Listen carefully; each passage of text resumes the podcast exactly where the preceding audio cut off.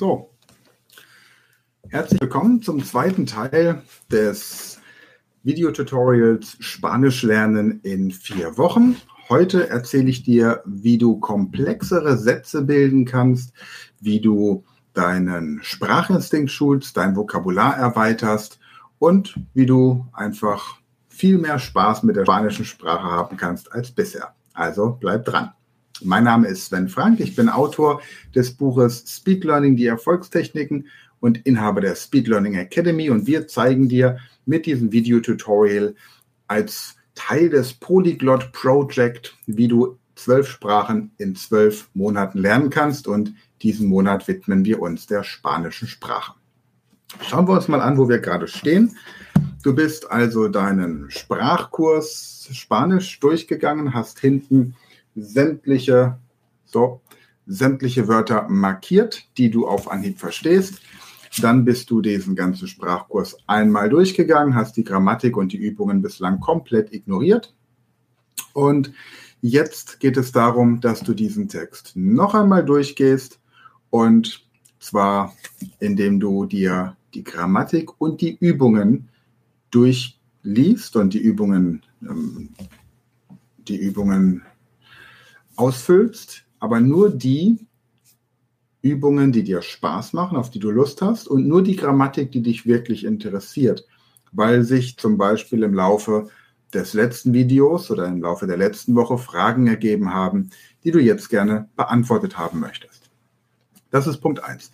Zwei Tipps noch. Stell dir immer einen Wecker. Wenn du lernst, lerne 20 Minuten intensiv und mach dann, leg dann eine Pause ein von ungefähr 10 Minuten. Außerdem solltest du auf eine aufrechte Körperhaltung achten beim Lernen, damit dein Gehirn das Gefühl hat, dass du gleich aufstehen wirst. Denn normalerweise ist Sitzen für uns zum Lernen nicht die optimale Lerntechnik. Na, dann hol dir dein Ankergetränk wieder. Was wir mit dem Ankergetränk meinen, findest du im ersten Video. Und lass im Alltag auch die ganzen englischen Dialoge, nicht englischen, Englisch hatten wir im, im April, die ganzen spanischen Dialoge im Hintergrund laufen. Also das heißt, wenn du auf der Arbeit bist, morgens in der Küche, im Bad, zum Schlafen gehen, wenn du Auto fährst, lass im Hintergrund immer diese ganzen spanischen Dialoge laufen, damit sich dein Gehirn an die spanische Sprache gewöhnt. Denn wenn die spanische Sprache für dich noch unbekannt ist, dann ist Spanisch für dein Gehirn nur so etwas wie Krach. Und das änderst du, indem du einfach die spanischen Dialoge im Hintergrund laufen lässt. So, nachdem du also diese Übungen einmal durchgegangen bist, dich ein bisschen mit der Grammatik beschäftigt hast, such dir jetzt die Modalverben heraus. Modalverben sind Verben wie wollen, können, dürfen, sollen, müssen. Also zum Beispiel wollen, quiero. Ähm, müssen, tengo que. Können, dürfen, poder. Also puedo, tengo que, quiero. Ich kann, ich darf, ich soll, ich muss. Genau, das sind so die wichtigsten. Ja, quiero, puedo, tengo que. Und der Vorteil eines Modalverbes ist, dass du jedes beliebige Verb hinten dran im Infinitiv, also in der Grundform verwendest. Du musst also nicht die ganzen unregelmäßigen Verben lernen. Du musst auch jetzt noch gar nicht lernen, wie du Verben konjugierst um sie anwenden zu können, sondern du nimmst einfach ein Modalverb, zum Beispiel quiero trabajar, ich möchte arbeiten. Tengo que trabajar, ich muss arbeiten. Puedo trabajar, ich kann arbeiten. Du hast am Ende immer das Verb im Infinitiv. Oder quiero comer, ich möchte essen. Tengo que comer, ich muss essen. Um, puedo comer, ich kann essen.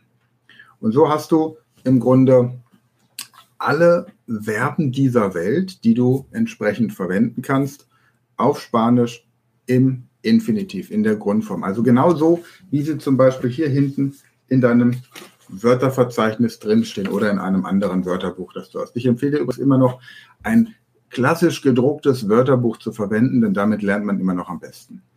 Wie du das verwenden kannst, dazu komme ich im nächsten Video dann. Schau dir außerdem in diesem Text durch, wie man Fragen stellt, Fragewörter und wie man Nebensätze bildet. Also zum Beispiel mit que, mit das. Ja, ähm, zum Beispiel, hm, was nehmen wir dann zum Beispiel? Que, was? Que hay en la maleta? Was ist in deinem Koffer? En qué maleta? In welchem Koffer? Oder donde está el hotel? Wo ist das Hotel? Wo befindet sich das Hotel? Oder äh, quién eres? ¿Quién es? Wer ist das? Donde está la chica? Wo ist das Mädchen? Solche Sachen. Donde está el restaurante?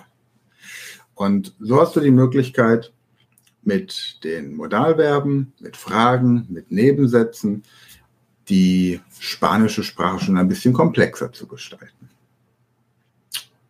Das wäre es für heute. Mehr gibt es für die Woche auch gar nicht zu tun, ist ja auch schon ein Haufen Zeug.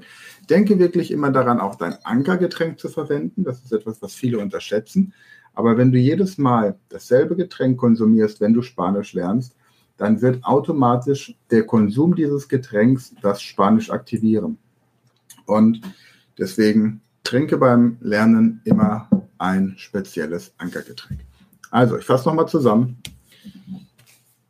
Dieses Büchlein oder den Kurs, ich hatte ja einen anderen verlinkt, einen komplexeren hatte ich dir verlinkt im ersten Video in der Beschreibung, deinen Kurs durcharbeiten. Und zwar die Grammatik, auf die du Lust hast, die dich interessiert und die Übungen, auf die du Lust hast. Dann Modalverben raussuchen in der Gegenwarts- und in der Vergangenheitsform im Idealfall. Damit kannst du komplexere Sätze bilden. Informiere dich aus deinen Kursunterlagen, wie du Fragen stellst und wie du Nebensätze bildest. Also zum Beispiel auch Porque tienes el coche? Warum hast du das Auto? Tengo el coche porque ich habe das Auto, weil tengo que ir a la universidad, weil ich an die Universität fahren muss. Also, porque tienes el coche? Tengo el coche porque tengo que ir a la universidad. Ich muss wieder modal werden. Okay? In diesem Sinne, viel Spaß und beim nächsten Video erfährst du, wie du den kleinen Prinzen nutzen kannst, um Spanisch besser zu lernen. Bis dann. Ciao.